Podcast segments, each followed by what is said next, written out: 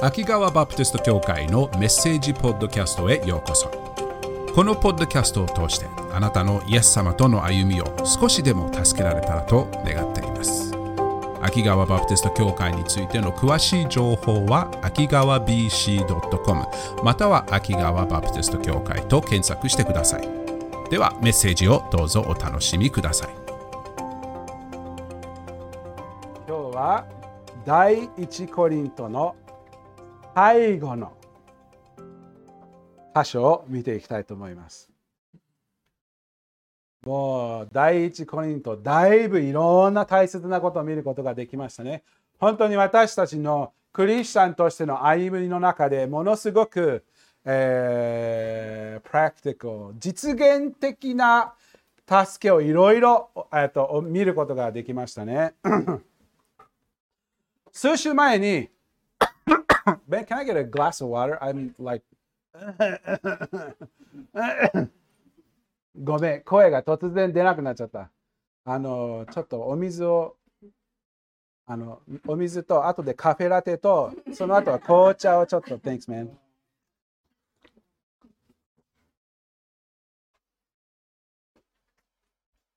先週私たちは、えっと、先週じゃない、前の、その前の週、私たちは牧者という学びを見ることができましたよね。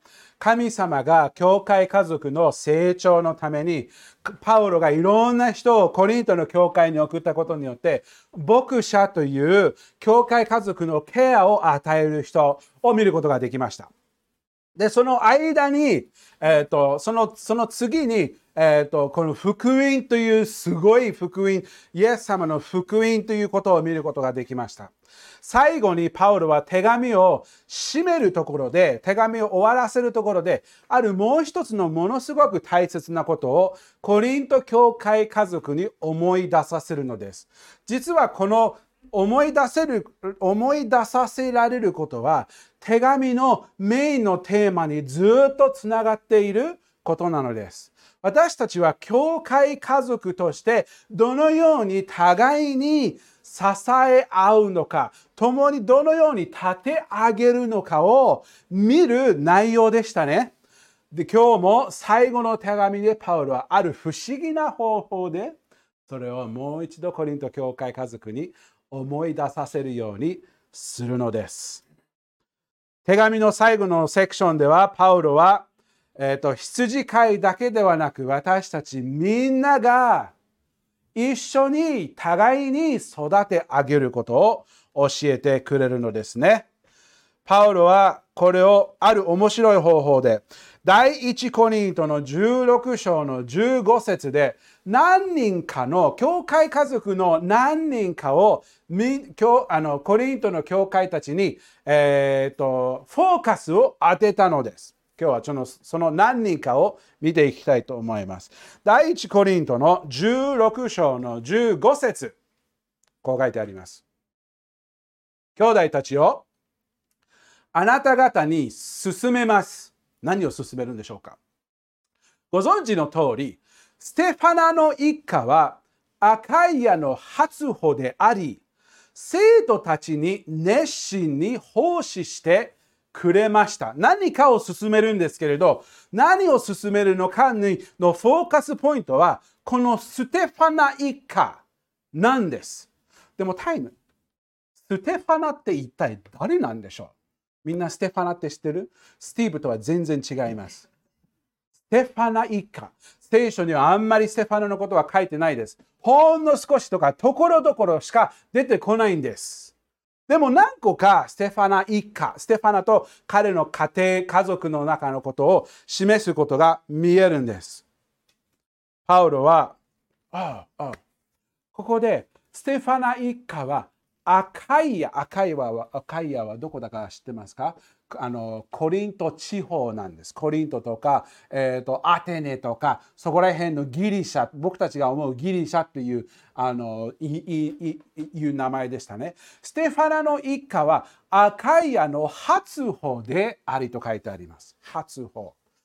多く来る最初のもの。お後に来る、お後に多く来る最初のもの。どういうことでしょうか？覚えてますか？パウロはコリントの手紙を最初に書いた時に一番最初に言ったことはみんな牧者のブツブツ牧者で分裂しないように気をつけましょうと言いましたよね。何人かが、えーと、教会を始めたパウロに、僕はパウロと一緒だ。他の人は、いや、僕はペテロと一緒だ。いや、僕はアポロと一緒だ。他の人は格好つけて、いや、私はイエス様だけだとかね。そういうことを言ってた人たち。パウロは、その話を、牧者の話をしてた時に、あの、あの、ステファナのあの名前を出すんです。どういうふうに出すんでしょうか？えっ、ー、と、第一コリントの一章。ちょっと見てみましょうか。第一コリントの一章。一番最初のところですね。一章の、えっ、ー、と、みんなこういうことに分裂しないで、別れないでというところに行った時に、パウロは自分がこうしてこうしなくてよかったなって言ったのです。何をしなくてよかったかというと、これです。私は神に感謝しています。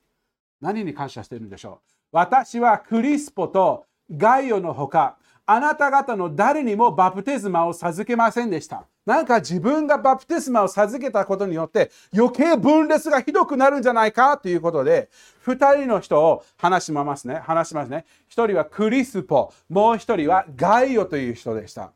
ねこの2人をあのバプテスマを授けただけでよかったな。あ、ついでにもう何期かいました。15節を見るとああ、ですからあなた方が私の名によってバプテスマを受けたことは誰も言えないのです。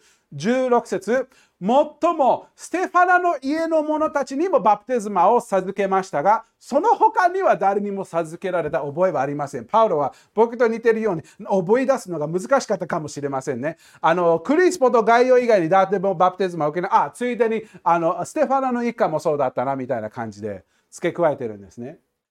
ステファナの家の者たちにもバプテスマを授けた。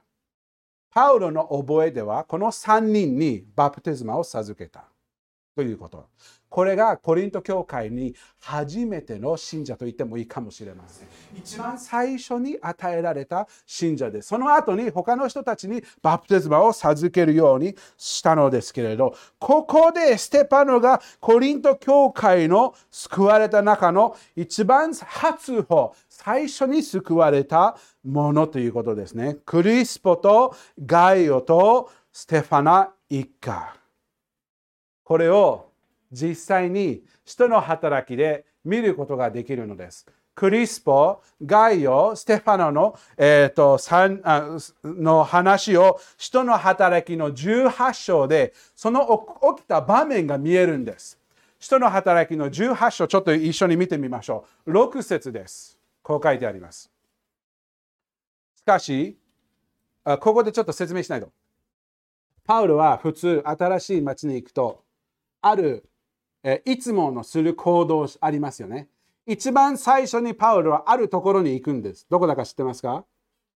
そう、シナゴーグ、街道、ユダヤ人に、あのパウロはユダヤ人をはじめ、その後あのあの違法人に、ユダヤ人じゃない人たちに話すのですね。なので、パウロの習慣、伝道のリズムというのは、最初にユダヤ人にイエス様の話をする。で、その後に違法人にイエス様の話をする。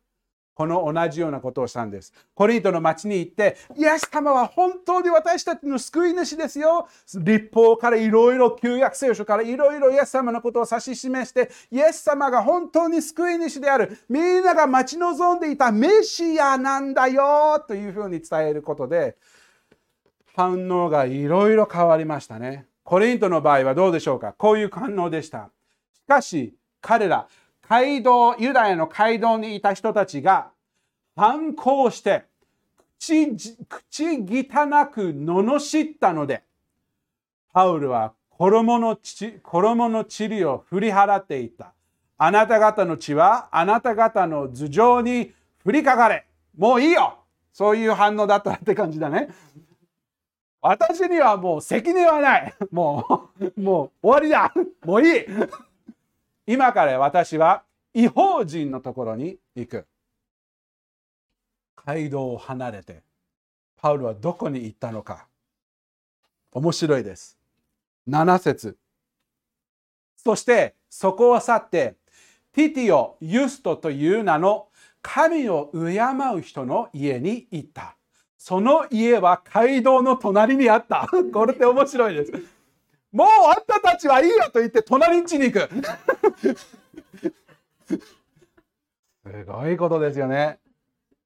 そこでイエス様を信じていた、神様を敬っていたティティオ・ユストという人がいました。ユストの家で教会家族が集まるようになったんです。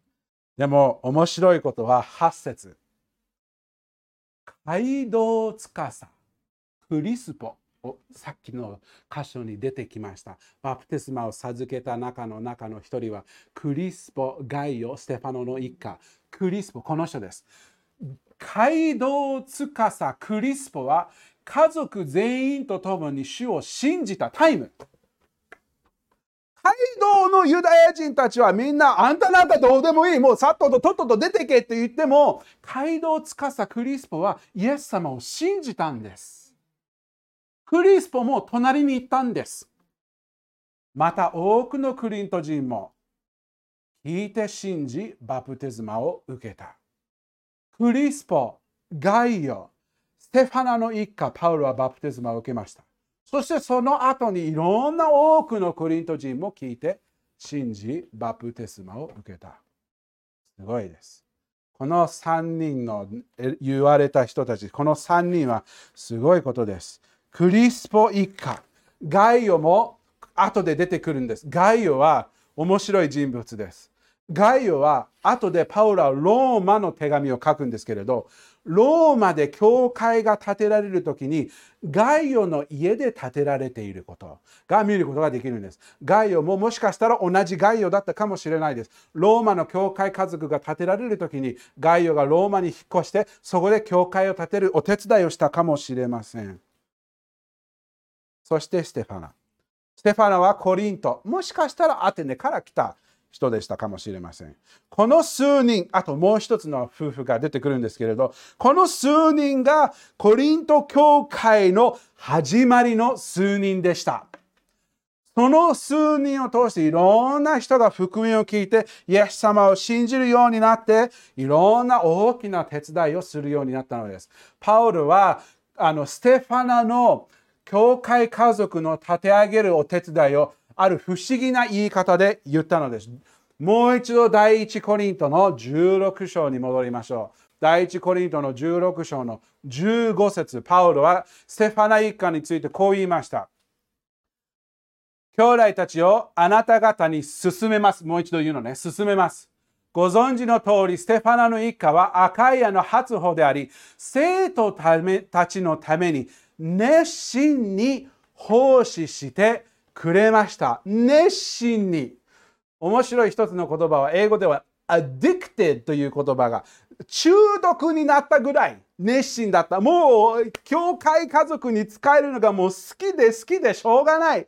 もうその喜びを感じてもものすごく兄弟姉妹に使える気持ちでいっぱいあったのです。ので、パウロは彼らにコリント教会家族を注目させるんです。この人たちをよく見てください。16節に面白いことが書いてあるのです。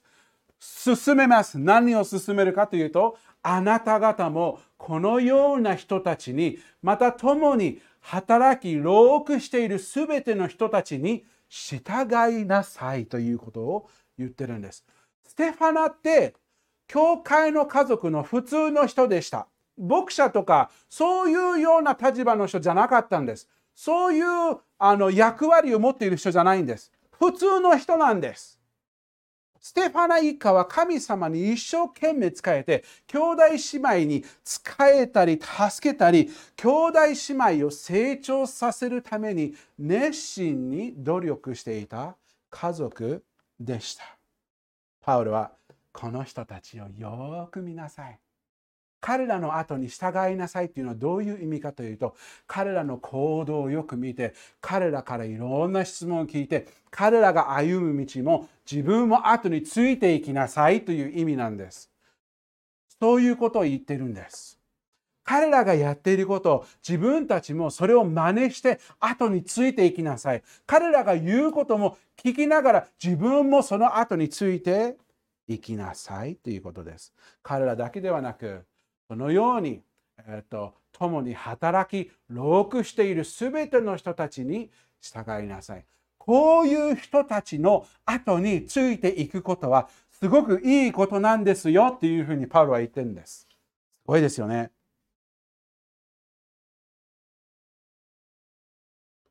彼らはいろんな方法で教会家族を使いました。どのように使えたのでしょうか ?17 節、18節にその答えが見えるんです。17節、ステファノと、これはポルトナルトと赤い子というのはパル多分ステファナの家族の中の、えー、と人たちでした。しもべだったかもしれません。一緒にいた人たちでした。と思います。が来たので、K、タイム。パウル、あまあちょっと読もう。えっ、ー、と、早く行き過ぎすぎて自分も追いつけない。OK、ステファノとパルトポルトナルと赤い子が来たので、私は喜んでいます。パウロが喜んでいる。彼らがパウロのところに来て来てくれたから。あなた方がいない分を彼らが埋めてくれたからです。これってすごいです。18節。彼らは私の心とあなた方の心を安らがせてくれました。このような人たちを尊びなさい。どういうことでしょうか？パウロは、um, is, there a, is there a map? Did I put a map in there? Okay, good, good, good, good. Okay. ステファナとみんなはコリントの教会にいましたよね？コリントの教会から彼は長い旅をしてエペソに行ったんです。なんでエペソに行ったのか知ってますか？コリントの教会家族がいろんなわからないことがいっぱいあったんです。教会家族としてこれはどうすればいいのか？あれはどうすればいいのか？こういう状況にぶつかってるんですけれどどういうふうにこの状況に対応するべきなのでしょうか？パウロは第一コリントの7章ぐらいから彼らのいろんな質問を答えますよね。これの件についてです。この件についてこうするべきです。あの件についてはこうするべきです。パウロはその事情を知ったのは多分ステファナたちがパウロのところに行ってこういう今僕たちの教会家族はここの問題でぶつかってるんです。彼らはいろんな問題でどうすればもう教会はぐちゃぐちゃだもう本当にイエス様に愛していた教会家族の中なんでうちの教会はこんなにもうバラバラになってるのかどうすればいいのかわからない。結婚している人は独身の人に対しての考え方前話しましたよね。結婚の生活としてどのように神様に使えるか。独身の時にどのように神様に使えるのか。あと偶像に捧げられた肉はどのように対応するべきか。もうごちゃごちゃでどうすればいいかわからない教会家族でステファナたちはこう言いました。これは本当に今は今はきついかもしれないですけれど心配しないでください。みんなあのあのパウロに聞きに行きます。でもパウロに聞きに行くっていうのはなんかメッセージを送ってこういうことが起きてるんですどうすればいいんですか？ペンで終わりではなく LINE を送ってすぐに答えが出るようなものではなかったんです。旅をしなきゃいけなかったんです。つい旅でした。遠く行かなきゃいけなかったんです。エペソにやっとたどり着いて、エペソでパウロがものすごく苦しんでいる。ものすごい迫害を受けている中で、あ、すみませんね。いろいろ大変ですね。ついでにこの質問を答えてください。ありがとうございました。じゃあ帰ります。じゃなくて、パウロの苦しみを言って、Go back to verse 18. 18節では彼らは私の心とあなた方の心を安らがせてくれました。エペソに来た時にパウロがいろいろ苦しんでいる本当に苦痛の中で福音を伝えているのもう死に直面しながら福音を伝えているステファナはパウロの心を安らがせるように彼を励まして支えてくれたのです。そしてコリント教会家族のためにもう本当にいろいろ困っている答えを取りに行ってその長い旅をするまでにコリント教会家族のケアをしました。すごいですね。教会、兄弟姉妹をものすごく愛して、そのケアを一生懸命従い従いたい、そのケアを与えたいという気持ちで、そこまで旅をする。なんか僕たちが自分がわからないところがあれば、うん、わからないね。まあしょうがないね。続き行きましょうっていう気持ちになる時もあるじゃん。捨て放しなかったんです。うん、難しいね。じゃあちょっと長い旅に行ってきます。そこまで教会家族のケアをした。すごいですね。だからパウロは彼らをコリント教会家族にこの人は後についていくのにいい人です。彼の後についていくことはいいことです。おすすめします。まさにその通りです。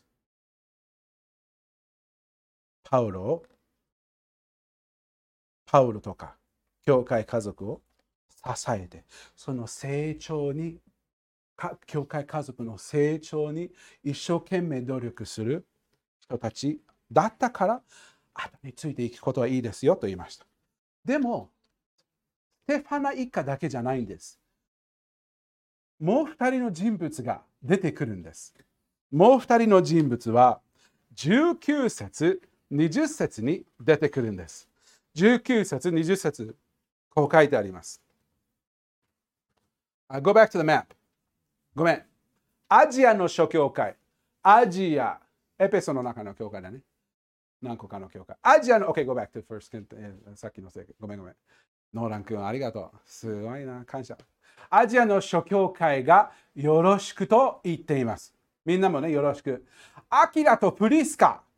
また彼らの家にある教会が主にあって心からあなた方によろしくと言っています。その何人かの中であるこのこのアキラとプリスカを名前を入れてよろしくと言っています。心からあなた方によろしく。普通のよろしくじゃだけじゃなくて心からのもう心こもったよろしくですね。みんなによろしく伝えてそういう感じでした。なぜでしょうかコリントの教会はアキラとプリスカのことをよく知っていたのです。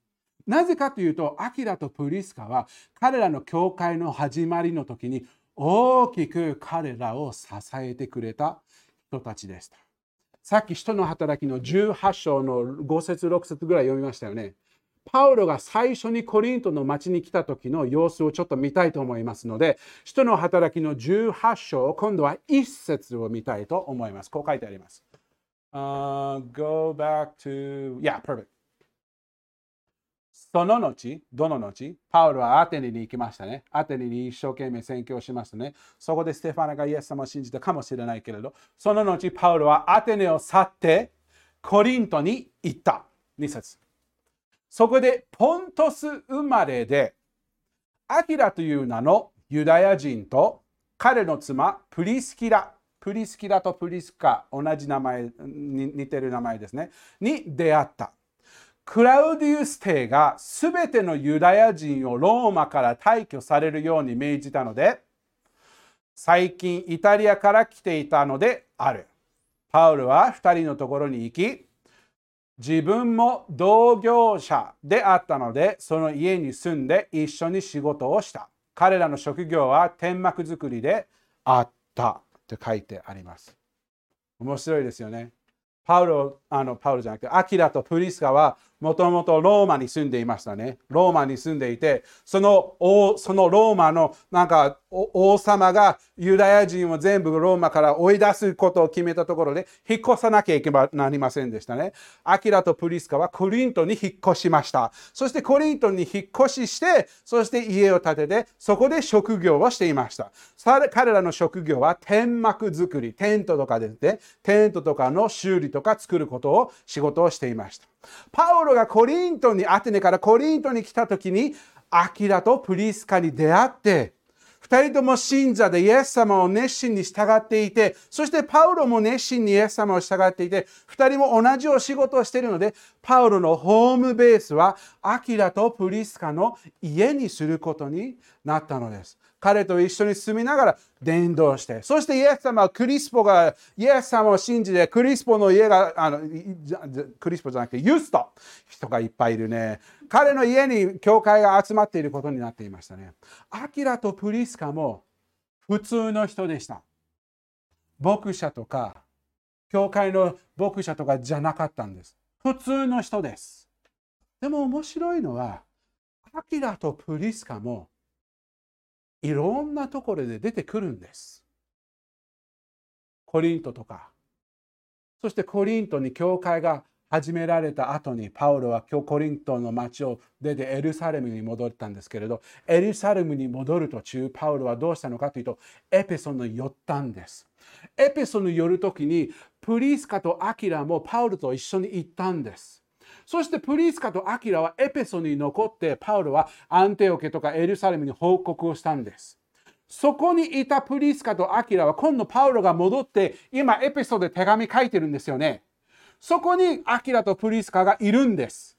教会を始めるために一生懸命パウロと手伝ってるんです。彼らも痛い目に苦しい目に遭っている中の2人なんです。普通の人。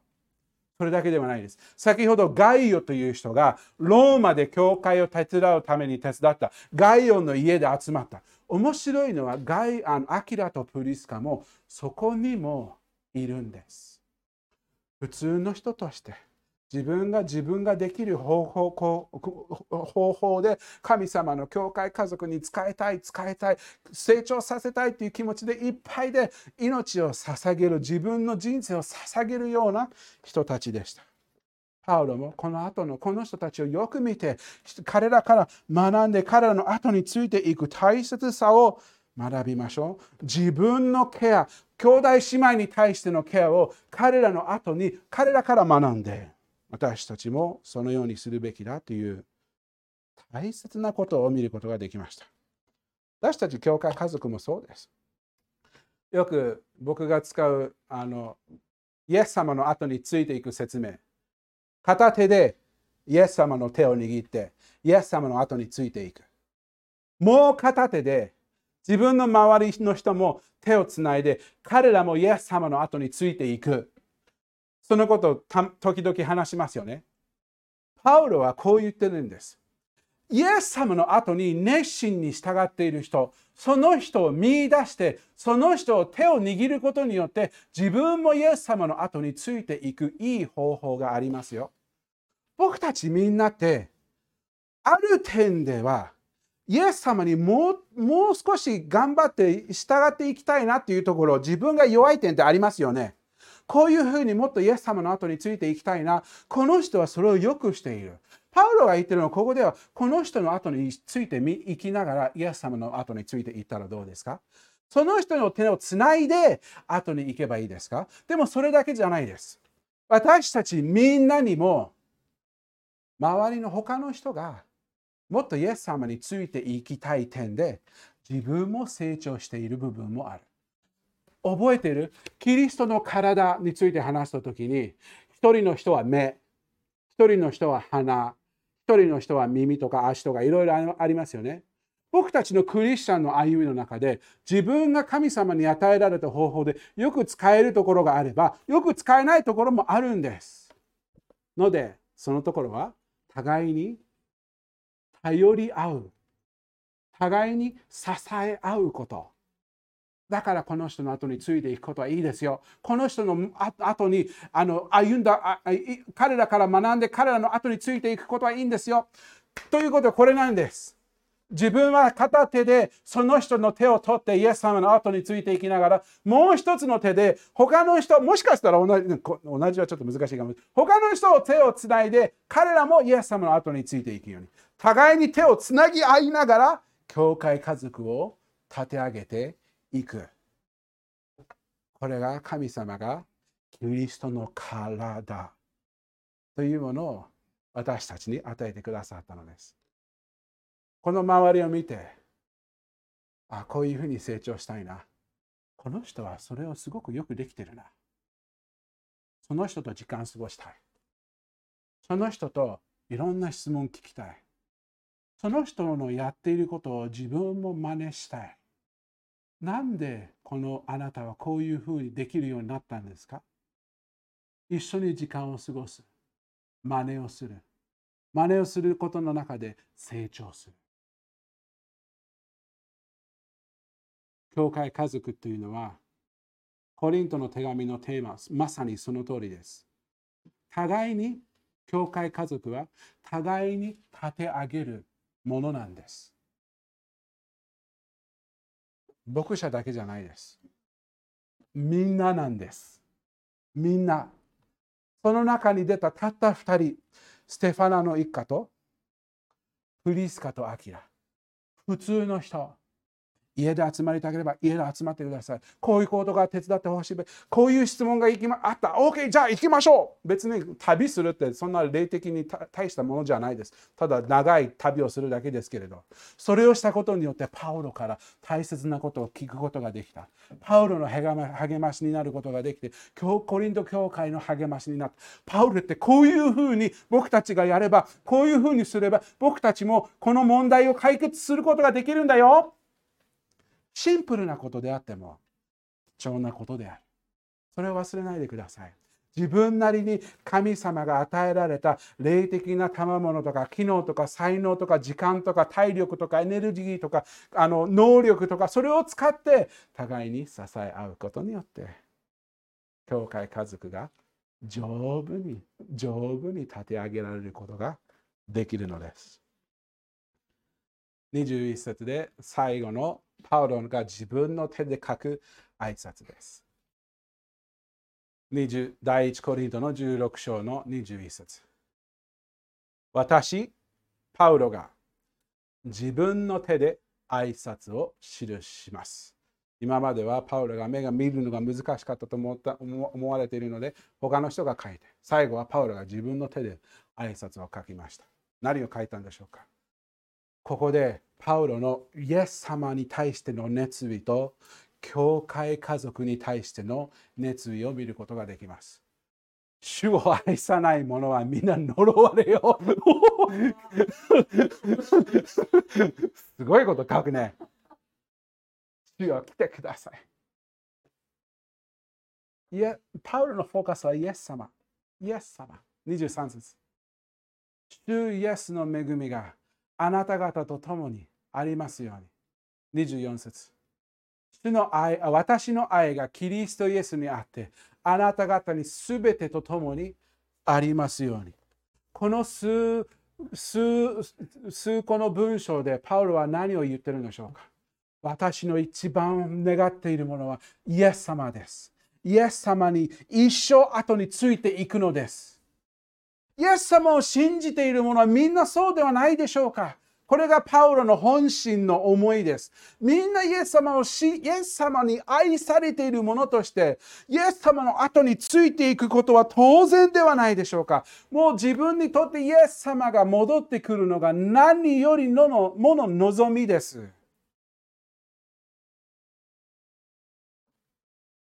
そのようにイエス様を見ない人は、もう自分の罪でもう呪われているのに当然ではないでしょう。これがパウロの気持ちです。出てくるのね。イエス様に対しての熱意が。しかし、イエス様だけではない。パウロはイエス様に目を留めて、イエス様に目を留めて、イエス様を愛する、イエス様を見る、イエスを愛する、そういう目で見た中と同時に、イエス様を見上げながら、兄弟姉妹にも目を留めている。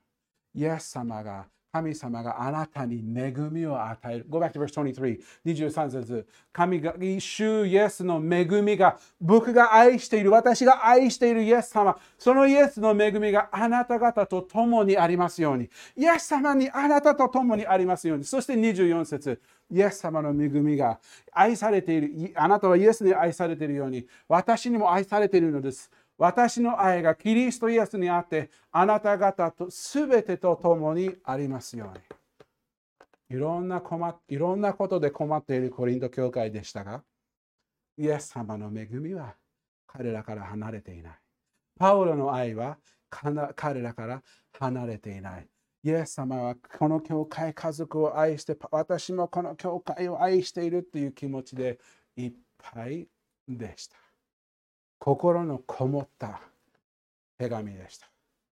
何としてもイエスの愛を知ってほしい。イエスに愛されているものとしてこのように互いに愛し合いましょう。そうすると教会家族は分裂とかなしで互いに立て上げるそのような丈夫な教会家族になりますよ。ということでしたね。感謝します。この手紙を通していろんなことを見ることができました。お祈りしましょう。天のお父様、本当にあなた様の知恵、あなた様の計画に驚きます。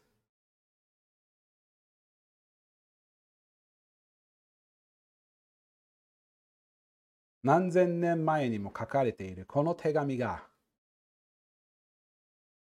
今住んでいる。この日本に住んでいる。私たちにどれほど深くいろんなことを学ぶことができたのかを考えると。不思議に思います。神様の計画、神様の真理は時間を超える、場所を超える、誰にでも当てはまる大切な大切な真理である。私たち教会家族にとっても貴重な手紙であることを見ることができました。感謝します。これからも私たちは第一コリントの手紙に目を通す中でこの手紙に入っているいろんな私たちに当てはまる大切なことを聖霊様思い出させてください。この歌詞を読むああこうだったなあの歌詞を読むああそうだったなそれを忘れないとだ忘れると忘れないようにしなきゃ聖霊様そのように私たちの心にこの真理を思い出させてください。この手紙を感謝します。どうかどうか私たちは続けて教会家族として互いに支え合い互いに立て上げる教会家族で居続けるようにしてください。これは聖霊様、あなた様の助けが必要です。あなた様の導きとあなた様の支え、あなた様が私たちを用いてくださらなければできないものです。なので、その支えを信頼しながら、私たちは兄弟姉妹を愛し支えるように努力します。イエス様の皆によって感謝して祈ります。